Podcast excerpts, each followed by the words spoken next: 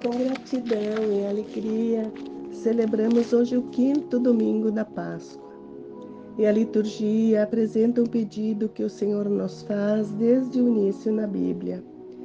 Crer não é só reconhecer que Deus existe, mas sim confiar no seu amor e seguir o caminho que ele orienta para nos conduzir à sua morada divina.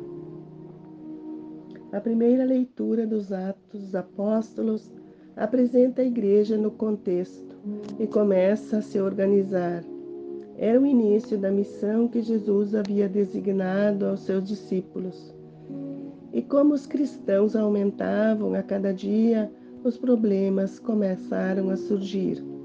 Os judeus da fala grega queixavam-se dos judeus da fala hebraica pois deixavam as viúvas fora da distribuição de alimentos. Os discípulos, diante dessa questão, perceberam que as tarefas aumentavam e precisavam encontrar uma solução. Se reuniram então e disseram uns aos outros que não era certo negligenciar o ministério da palavra de Deus para servir as mesas. E solicitaram que fossem escolhidos sete homens de bom coração, testemunho cheio do Espírito Santo e sabedoria para resolver os problemas do dia a dia. A proposta agradou a todos e escolheram Estevão, Felipe, Nicanor, Timão, Parmenos e Nicolau.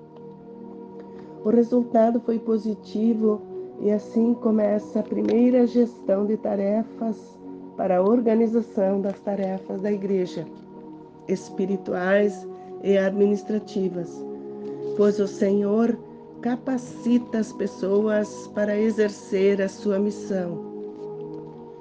A segunda leitura fala da pedra viva que os homens rejeitaram.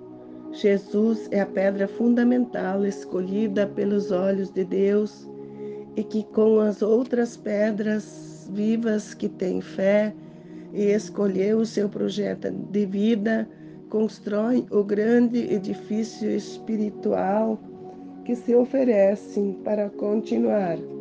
A Escritura diz que todos que nela põem confiança não serão confundidos, mas aqueles que não obedecem à sua palavra tropeçarão nela. Os escolhidos do Senhor cumprem sua missão publicam as virtudes daqueles que das trevas chamou para a luz.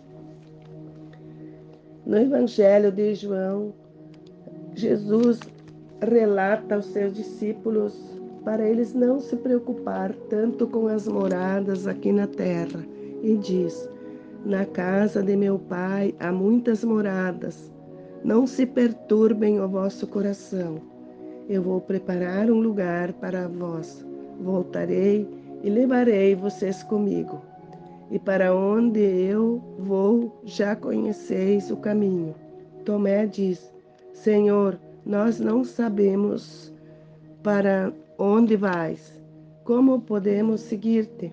Jesus respondeu: Eu sou o caminho, a verdade e a vida. Ninguém vai ao Pai a não ser por mim. As palavras que eu vos digo, não as digo por mim, mas é o meu Pai que permanece em mim e realiza todas as obras. Quem acredita em mim fará as obras que eu faço e fará ainda maiores que essas.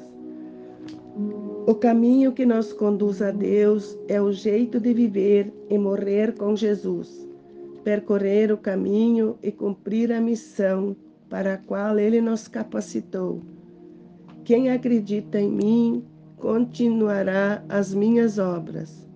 O caminho para Deus é também o caminho de Deus em nossa direção. Jesus chega a nós e nos torna semelhantes a Ele.